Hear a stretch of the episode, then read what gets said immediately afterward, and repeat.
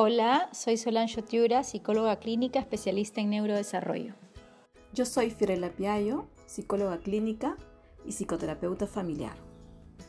Y yo soy Luciana Maggi, psicóloga perinatal y especialista en intervención temprana del desarrollo. Les damos la bienvenida a Vínculos, tempranos. Vínculos Tempranos es un espacio creado por el Centro Semilla y está dirigido a madres y padres gestantes y cuidadores de bebés hasta los 3 años de edad. Este espacio está hecho para acompañarlos en este inicio de ciclo de vida.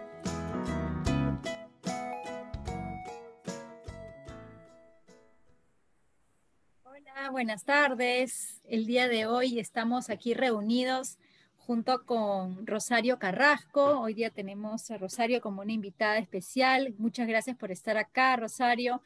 Es eh, un placer estar contigo y sobre todo tantas experiencias que hemos podido compartir eh, en equipo, viendo cómo el trabajo de la terapia ocupacional cumple un rol tan importante para ir integrando las sensaciones y el juego con los niños. Las semanas pasadas hemos estado conversando junto a Fiorella y a Luciana el tema de la importancia de la función de los padres para seguir desarrollando comunicación y lenguaje en los niños a través del juego. Y nos parecía súper interesante el poder eh, invitarte y que puedas también compartir con todos nuestros oyentes cómo es que se da este proceso de la integración de las sensaciones que registra el niño en el cuerpo y cuánto esto puede ayudar a los padres como herramientas para seguir desarrollando el juego y la comunicación con ellos. Bienvenida, Charito, por estar por acá. Ok, hola Sol, hola Fiorella, gracias eh, por la invitación. Bueno, si partimos un poco sobre qué es, bueno, terapia ocupacional trabaja el desempeño ocupacional del niño, en el caso del área de pediatría donde yo me desempeño. Y dentro del desempeño ocupacional del niño, pues encontramos el juego, ¿no? Muchas veces son eh, los niños que tienen dificultades a nivel de integración sensorial, puede ver limitadas eh, las capacidades de juego. Sin embargo, este, estamos para eso, para aportar dentro del desempeño y ayudarlos.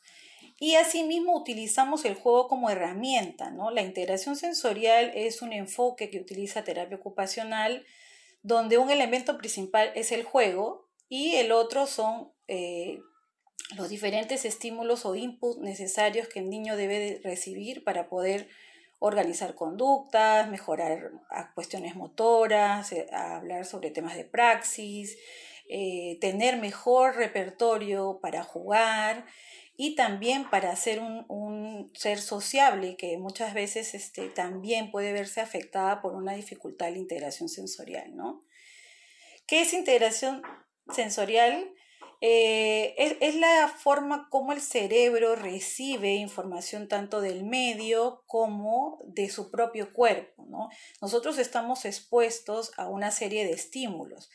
Si nos vemos en la calle, por ejemplo, tenemos el ruido, tenemos que mirar, eh, estamos caminando, tenemos información de nuestro propio cuerpo, cómo nos movemos, cómo tenemos que hacer para bajar una grada, eh, hacia qué dirección vamos. Todo esto está regido por los sistemas sensoriales. ¿no? Entonces, la integración sensorial es súper importante en el desempeño o, en, las, en que el niño pueda desempeñarse mejor en sus roles ocupacionales. ¿no?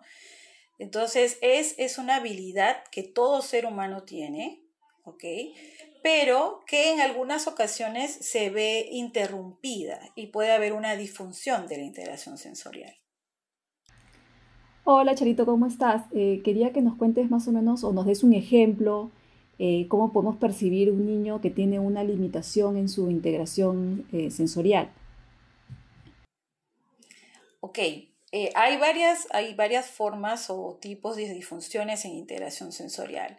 Podemos encontrar niños que, por ejemplo, pueden ser poco sociables a veces porque puede haber una disfunción a nivel del sistema táctil. Encontramos a niños que pueden ser más sensibles que otros al contacto corporal con otros, al mantenerse en un espacio más cerrado con otros niños o hasta por el mismo eh, tema auditivo. Puede haber una hipersensibilidad auditiva y podemos encontrar a niños que de repente en situaciones de una fiesta infantil, de un evento un poco más grande con mayor ruido, con equipos, con shows infantiles, el niño puede mostrar cierta ansiedad o verse negativo a participar de este tipo de actividades.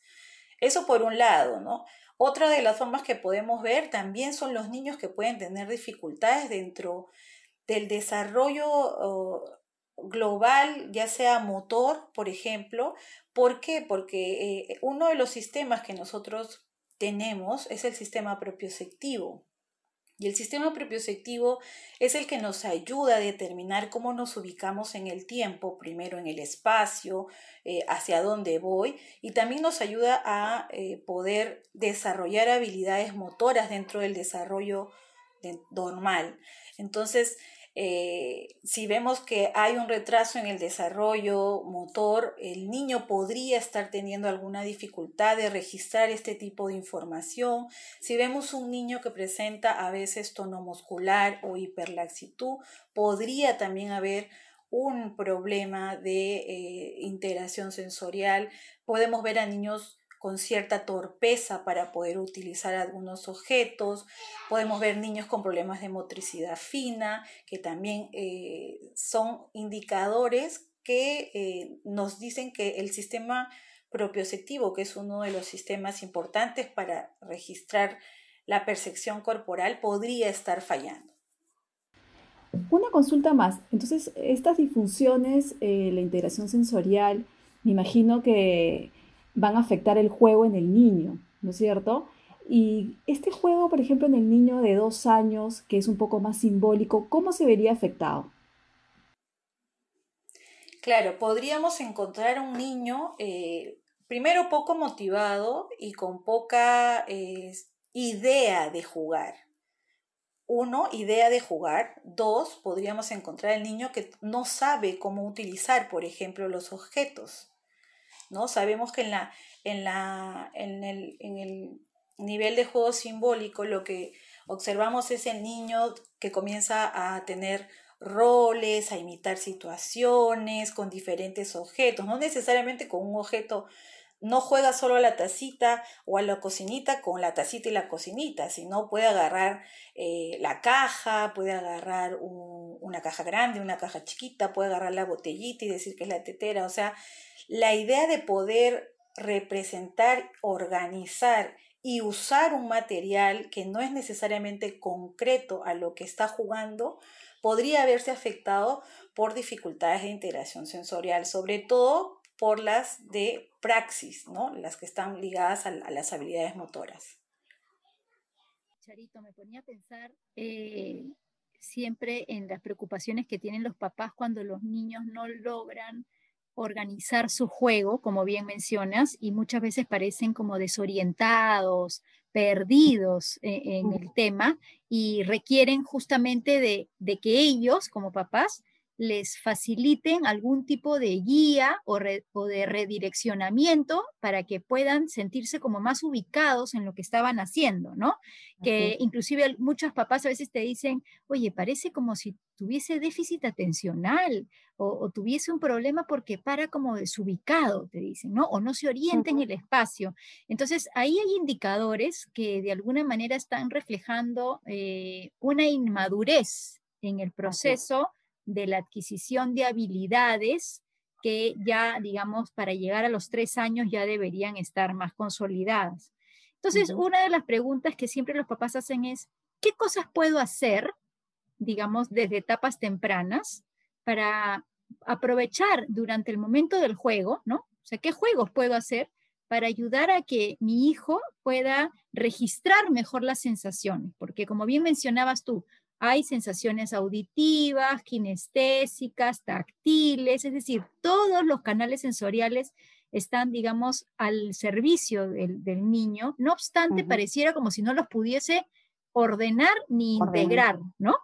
Entonces, muchas veces los papás te dicen, es, ¿y qué podemos hacer? O sea, de manera preventiva para ayudar a que el desarrollo eh, se dé dentro de las condiciones regulares, ¿no? ¿Cómo podemos fomentar una buena integración sensorial? ¿Qué sugerirías en este caso? Sí, bueno, la idea de, fomentar eh, mejores habilidades sensoriomotoras, creo que ya ustedes han venido hablando del primer año, pero empieza desde el principio, ¿no? Empieza desde el bebé. Eh, si hablamos del niño del primer año, tenemos que saber que hay hitos de desarrollo, como por ejemplo el mantenerse parado, el ya empezar a desplazarse. Entonces debemos de acondicionar un poco el espacio y brindar oportunidades de juego, diferentes tipos de materiales de juego.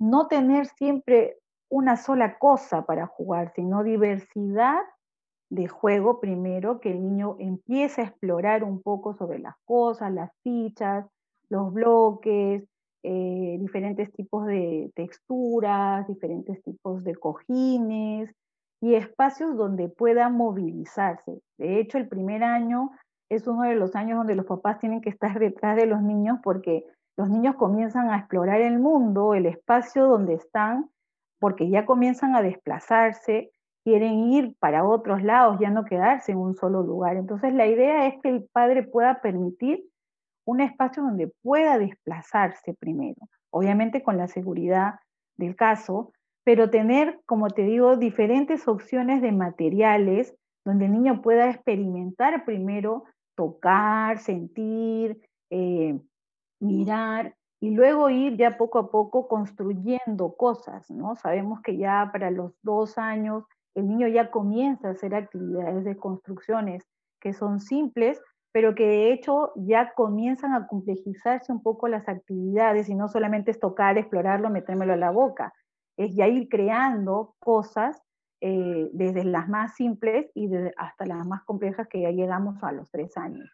Pero lo que necesita el padre eh, es primero tener la, la idea de que el juego es el factor más importante en el niño, es la ocupación donde el niño va a aprender primero, donde el niño va a sentir emociones, donde el niño va, si juega con el padre, con el cuidador, el niño va a comenzar a involucrarse con esta persona, es su mundo. Entonces, el padre debe de estar presente, bajar a ser niño primero y ir orientándose a lo que el niño primero elige. Es un poco la idea que nosotros trabajamos en terapia, para mirar un poco cuáles son las opciones que el niño realmente primero busca, ¿no? Porque no podemos decir, ah, tienes un año, dos años, ya tienes que jugar a esto, porque esa no es la idea. La, idea de jugar viene, es una motivación intrínseca del niño. Y lo que debemos hacer primero es mirar hacia dónde ve el niño. Si el niño va, por ejemplo, le gustan los bloques. Vamos a poner un ejemplo.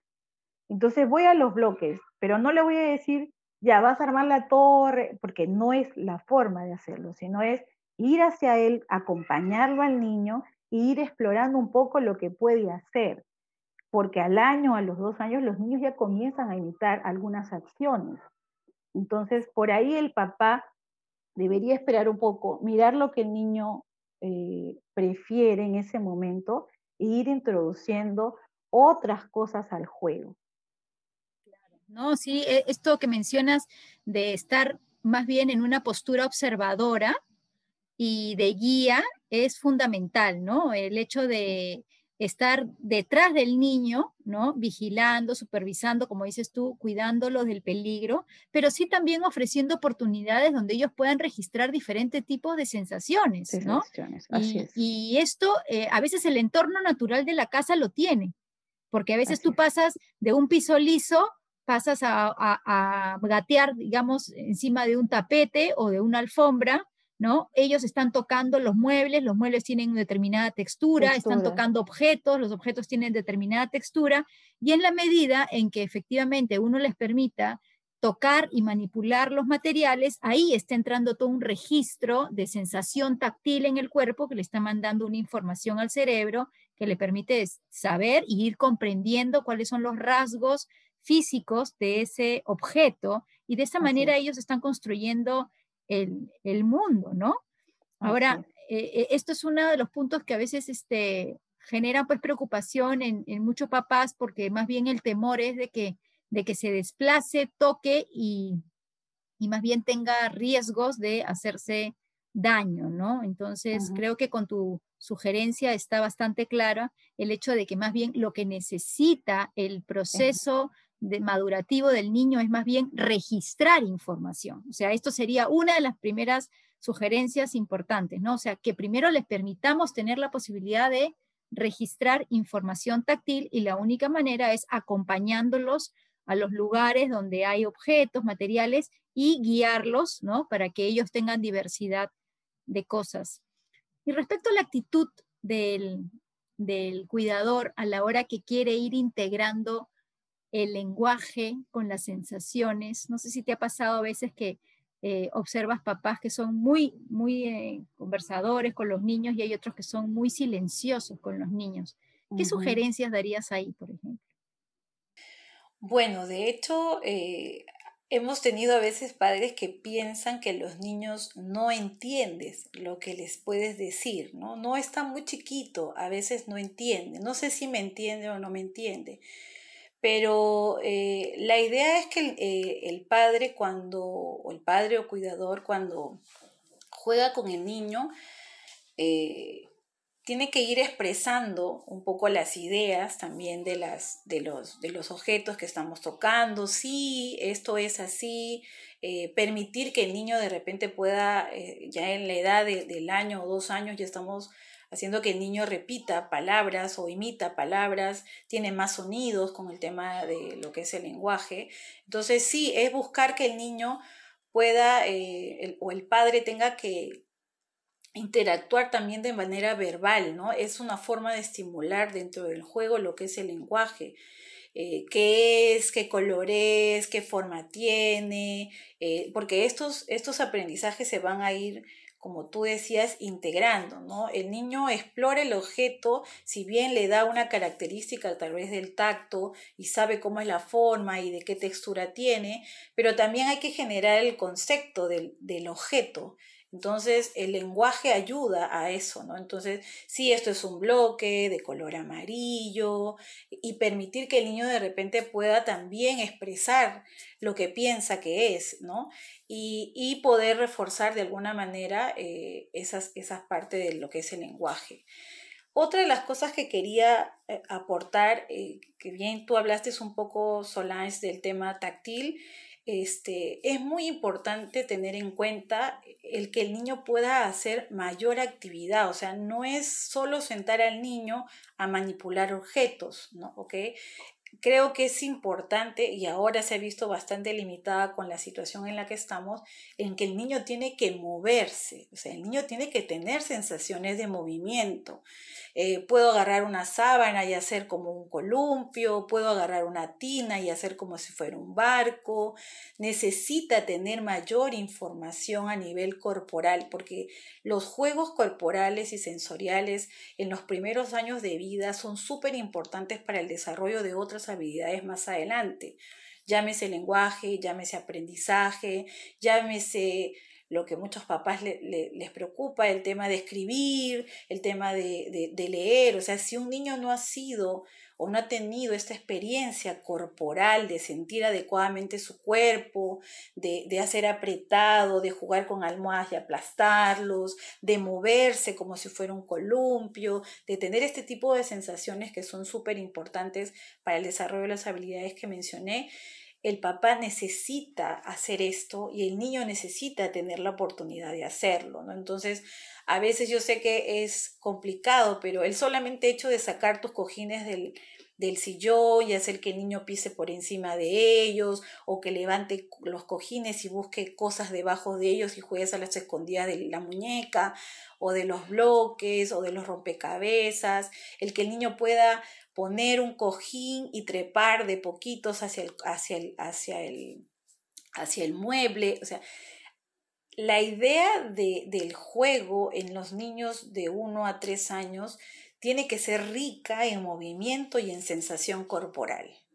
Sí, hay oportunidades de sentarse a armar cosas porque ya es una habilidad que se debe ir también haciendo, pero necesita mucho más de la acción del cuerpo. Entonces, a veces decimos, no, quédate sentado, este, no, no saltes, no, no, es que lamentablemente no podemos hacer eso porque la edad de, los dos, primero el, primer año es el, el, niño está fascinado porque se paró y se puede desplazar, o sea, es como, wow, todo el mundo es mío. Y en el segundo año tú mismo ves que los niños comienzan a desafiarse porque ya conocen más la gravedad, están mucho más seguros, ya quieren hacer subirse a los a los, a los banquitos y saltar del banquito. Y a veces es, no, te vas a caer, ¿no? Obviamente tenemos que tener toda la seguridad del caso y por eso es que los padres, los cuidadores debemos estar, tener esos momentos con el niño para brindarles la seguridad, pero no hay que cortar ese tipo de desafíos que a veces el niño se pone en las actividades motoras porque es, la edad, o sea, es, es la edad donde sabe que tiene que trepar, que tiene que escalar, que tiene que saltar, ¿no? Entonces, claro, la idea no es que todo el día se la pase saltando por todos lados, por eso es que el padre debería ser el que organiza y estructura un poco la situación. No es que dice así lo vamos a hacer, sino estructura el espacio para brindar la oportunidad de juego, ¿no? Entonces, Sí quería dejar claro que es importante la parte táctil, súper importante, pero la parte corporal de sentir mi cuerpo, de trepar, de correr, de gatear, de pasar por debajo de las sillas, de caminar en cosas que son que me den un poco de resistencia, de mecerme, de columpiarme, son súper importantes para el desarrollo más adelante de habilidades más complejas que están mucho más relacionadas al aprendizaje, por ejemplo. Sí, qué importante lo que dices, ¿no? Sobre todo ahora en, cuarentena, me imagino que muchos papás han convertido su casa, su departamento en un centro de esparcimiento, ¿no? Eh, lo que yo rescato mucho es que también el papá tiene que ser como que tiene que dejarse guiar también por el juego que, que, este, que propone el niño, ¿no? Es sumamente importante. A veces uno se, se complica y dice, ay, no, yo no tengo paciencia para jugar o yo no quiero jugar, no sé jugar, ¿no? Cuando en verdad tendría que ser algo totalmente libre porque el niño es el que escoge el juego y tú simplemente ser parte de él, ¿no? Eso, eso también va, fomenta mucho lo que es la creatividad del niño, ¿no? Y así es, ¿no? Y otra cosa que me preguntaba es, eh, la parte social, por ejemplo, en, un niño, en el juego del niño de 2 a 3 años, ¿qué tan importante es, o sea, jugar con otros niños? Porque obviamente los primeros, el primer año eh, eh, la, interacción con el papá, con los cuidadores es, es mucho más fuerte, ¿no? Quería que nos cuentes un poquito más sobre, tu experiencia sobre eso, sobre la parte social, el juego con otros niños. ¿Cómo es el juego de un niño de dos años en relación a los demás? Bueno, a los dos años eh, el niño ya comienza a tener un juego que se llama tipo paralelo, ¿no? Eh, puede estar en un espacio con otros niños, puede intercambiar material, puede a veces hasta conversar, pero el juego es, es propio, no sé, yo armo una torre, tú armas tu torre, ¿ok? estamos en un juego paralelo, pero obviamente sí es súper importante porque como ya está teniendo mayor repertorio de lenguaje, eh, es, importante el socializar porque ya usa la palabra para eso, ¿no? Entonces, sí es importante esto, pero el juego tiene, tiende a ser paralelo hacia los dos años, ¿no?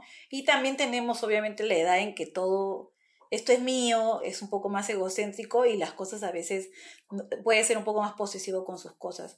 Pero obviamente a los tres años ya el juego tiende a ser más social, ya involucra colaboración, cooperación, ya tiene ciertas reglas que a veces eh, se pueden poner, obviamente las puede poner el, adulto o el acompañante en ese momento, pero ya es un, un, juego más, más recíproco, ¿no? Más, más de intercambio social, ya podemos armar una sola cosa juntos, ya no es yo mi torre y tú tu torre, sino vamos a armar algo juntos, ¿no? El, el juego a los tres ya es súper de colaboración y obviamente a veces también generan un poco de competencia, porque ya comienza a, a, a ver esta idea de competir, obviamente de manera eh, sana, porque es que quiere demostrar sus habilidades que ya está teniendo, pero sí, ya a los tres años el juego es súper social, ¿no? O sea, si al primer año el niño puede permitir que otros niños estén ahí, los puede mirar, los puede ir a ver y regresa. A los dos está jugando con él, compartiendo y a los tres hacen las cosas juntos, ¿no? Y eso es un, eso es un indicador que, eh, bueno, en estos momentos es un poco difícil, de repente con los primos, con los hermanos, qué sé yo, se puede mirar, pero eso es uno de los indicadores que los padres siempre tienen que mirar, ¿no?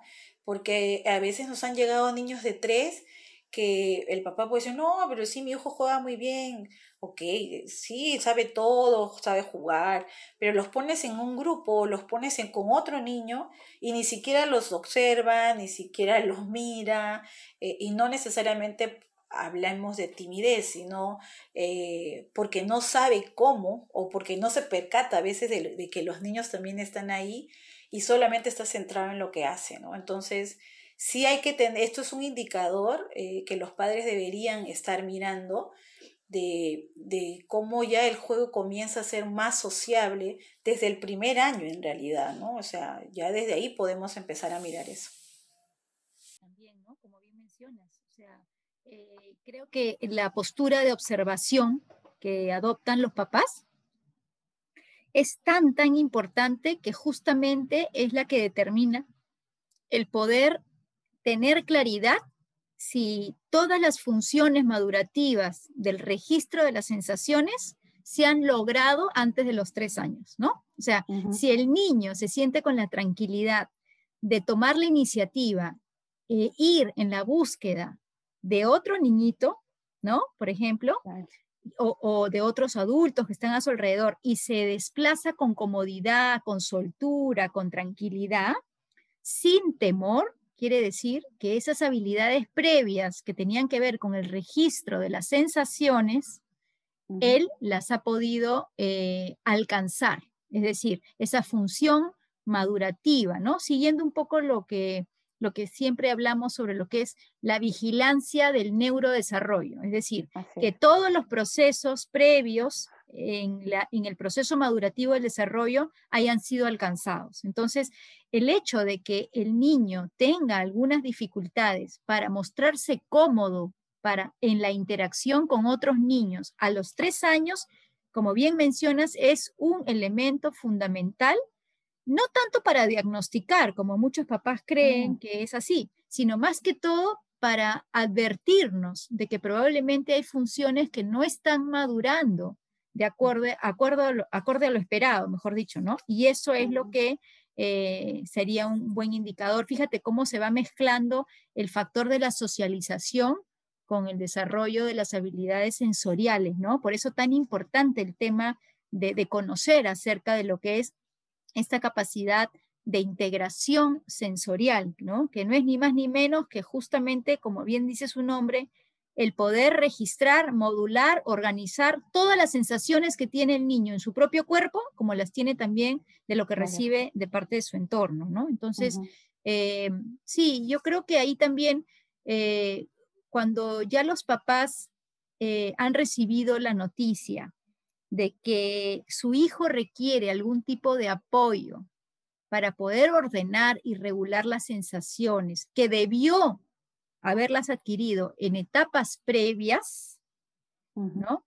Es otra de las grandes preocupaciones que tienen. Entonces, a medida un poco de sugerencias, normalmente en el trabajo que, tienen eh, Charito como terapeutas ocupacionales, ¿qué recomendaciones tú consideras que son claves para los papás para poder ayudar a sus hijos a que vayan organizando las sensaciones de manera gradual, es decir, respetando el ritmo de sus, hijos, dado que no lo están pudiendo organizar con, velocidad, digamos, con regularidad, como lo suelen hacer los niños que tienen un proceso regular de desarrollo. Bueno, para responder un poco esa pregunta, me gustaría eh, contarles o explicarles a los papás que debemos, de, por qué es que eh, los sistemas sensoriales son tan importantes, ¿no? Eh, el, el, bebé cuando nace, nace con una serie de capacidades sensoriales, ya hay desarrollados varios sentidos, sin embargo, los sentidos táctiles, propioceptivos y vestibulares, que son los primeros que se inician en, el, en intraútero, los primeros que comienzan a desarrollarse intraútero, todavía tienen un tiempo de maduración luego después del, del nacimiento, ¿no? Entonces, por eso es que se parte mucho de por qué es que se pone énfasis en el tema sensorial, porque sabemos que son eh, bases para otros aprendizajes porque es lo primero que comenzó a formarse intraútero. Entonces, lo primero que debemos saber es eso. Entonces, hay una importancia que está ligada al bebé, ¿ok? Y que luego de esto tenemos que seguir fomentando el registro de esta información. ¿Cómo podría empezar un papá? Sabemos eh, por la teoría de integración sensorial que eh, los sistemas muchos más, los sistemas bases, se puede decir, los sistemas sensoriales bases para la construcción de otros sistemas, son el táctil, el propioceptivo y el vestibular. ¿ok? El táctil ya todos los conocemos, de sentir, tocar, eh, nos da el conocimiento de las texturas, las formas. La propiocepción es el, es el sistema que nos ayuda a tener información de nuestro propio cuerpo, de saber dónde estamos ubicados, cómo nos vamos a mover. Y el vestibular que tiene que ver con lo que se refiere a cómo nos relacionamos con la gravedad, cómo mantengo mi cabeza erguida, me siento bien, eh, no me caigo porque tengo que hacer una resistencia entre la gravedad. Entonces, mis sistemas sensoriales básicos son súper importantes. Uno de los sistemas que es el, el, sistema que ayuda a la regulación de los otros sistemas es el sistema propioceptivo. Entonces, por ejemplo, si yo no sé como terapeuta no sé, porque obviamente primero tengo que hablar al niño para saber determinar qué es lo que le voy a recomendar, pero los sistemas que el sistema que ayuda a regular mayor las sensaciones es el sistema propioceptivo. Entonces, yo qué podría decirle a un papá que no conozco al niño y que no sé cuáles son las dificultades específicas, es que comience a trabajar actividades que ayuden a registrar mejor la información propioceptiva. ¿Cómo es esto? Las actividades que dan información propioceptiva son esas actividades donde el niño hace mayor resistencia del cuerpo, o sea, gateo encima de cojines, eh, paso por debajo, me enrollo en una, en una manta, me aplastan con mucha fuerza, eh, este, levanto cosas de peso, empujo cosas, ayudo a desplazar los muebles, levanto el canasto de la ropa sucia, todas las actividades que ustedes tengan en casa donde el niño haga cierta fuerza, se puede decir así, entre comillas, hacen que se registre la información sensorial. ¿Y por qué? Porque los receptores de información sensorial están en las articulaciones y en los músculos. Entonces, mientras mayor actividad haya a nivel muscular y articular, estamos dando mayor información propioceptiva. Este es uno de los canales que ayuda a regular el resto de los sistemas sensoriales. No puedo decir cuestiones más específicas de otros sistemas porque tendría que conocerlos, pero la propiocepción es básico para cualquiera. De verdad que esta información que acabas de brindar es tan fundamental porque fíjate que lo que has mencionado está ligado a habilidades que el niño puede construir en, en su casa.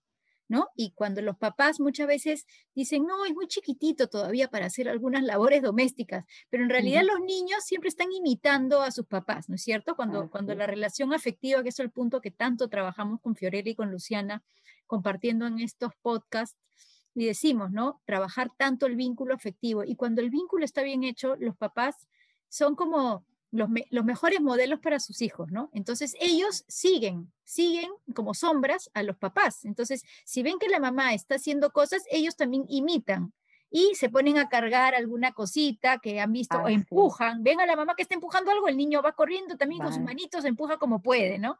Eh, y en ese, en ese eh, digamos, del día a día, en esas tareas tan sencillas, ahí se están desarrollando este, muchas habilidades eh, que justamente son consecuencia de haber activado el canal, eh, digamos, eh, para la propioceptividad, para el registro, ¿no? De las sensaciones.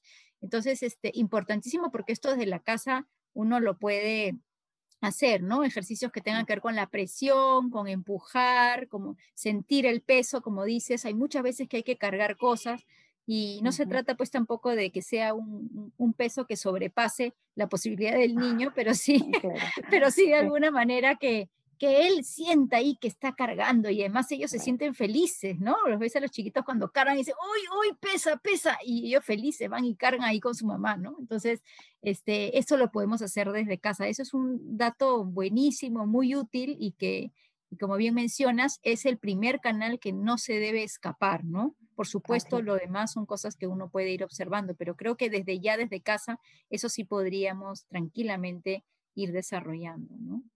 Así es, sí, como, y como su nombre indica del tema del, del enfoque de la integración sensorial, o sea, no es brindar las informaciones por brindar, ¿no? Esto es integrarlas, es organizarlas para poder dar el producto final que se da de hecho en las, en las habilidades. Pero eh, creo yo, dentro de mi experiencia de trabajo, eh, el, el, sistema propioceptivo es uno de los que brinda mucho calma, por ejemplo, brinda bases para el desarrollo motor, brinda eh, mucha este, información del cuerpo para poder desempeñarse en otras cosas, te da o ayuda a regular otro tipo de sensaciones. Si el niño es muy sensible al, auditivo, a lo táctil, es lo primero que usamos para poder disminuir esta ansiedad o, temor a ciertas cosas, de afrontarse a ciertas cosas. Entonces, ayuda mucho a calmarse y a regularse. Entonces, creo que es el canal por donde deberíamos empezar. Y es más, desde bebés, porque en el útero el bebé está en flexión. ¿Y, y por qué está en flexión? Porque lo que está haciendo es darse súper información propioceptiva al estar todo flexionado, ¿no? Ya cuando sale, vemos a veces en las incubadoras, también tratan de poner la posición porque es uno de los canales donde el niño necesita recibir y sobre todo es uno de los canales que todavía tiene un tiempo de maduración. Entonces tenemos que tratar de darle a ese canal, ¿no? Si, si soy bebé, a, hacer contracciones con las piernas, con los bracitos, y si soy más grande y ya me estoy desplazando, bueno, buscar mucho más eh, eh, actividades donde tenga que gatear, donde tenga que hacer cargas de peso, donde tenga que cargar pesito hacia arriba, todas ese tipo de actividades ayudan mucho a este canal sensorial. Sí, muy valiosa tu información, Charito. La verdad que agradecemos acá tu presencia. Creo que todos nuestros oyentes van a salir de acá satisfechos con toda la información porque es tan práctica la información que nos has dado. Eh, el jugar es, es, algo tan natural en el niño y, y, tenemos que incentivarla, tenemos que dejar que sea espontánea y cuando los niños nos quieran ayudar en las cosas de la casa, dejarlos que nos ayuden, sabiendo, ¿no? Que esto acá tiene un beneficio, no solamente el ayudarnos, sino también un beneficio en ellos mismos, ¿no? Y además el juego, este, como siempre lo hemos dicho, lo hemos repetido, fomenta este lazo, este vínculo entre madres, padres e hijos, ¿no? El, niño se siente seguro, con confianza en que sus padres los, los, están atendiendo y los padres también, o los cuidadores también, comienzan a descubrir, ¿no? ¿Quién es su hijo, ¿no? Ver que, cuáles son sus preferencias, cómo resuelven sus conflictos. Entonces, a jugar todos los niños, porque los beneficios son muchísimos, ¿no? Muchísimas gracias, este Charito, por, por esta entrevista y, en verdad estamos muy agradecidos. No, gracias a, ustedes por la invitación. Este, abierta a cualquier otra, si desean más información, me pueden contactar, no hay ningún problema. Y nada, gracias, espero que les sea de utilidad lo que hemos hablado hoy día.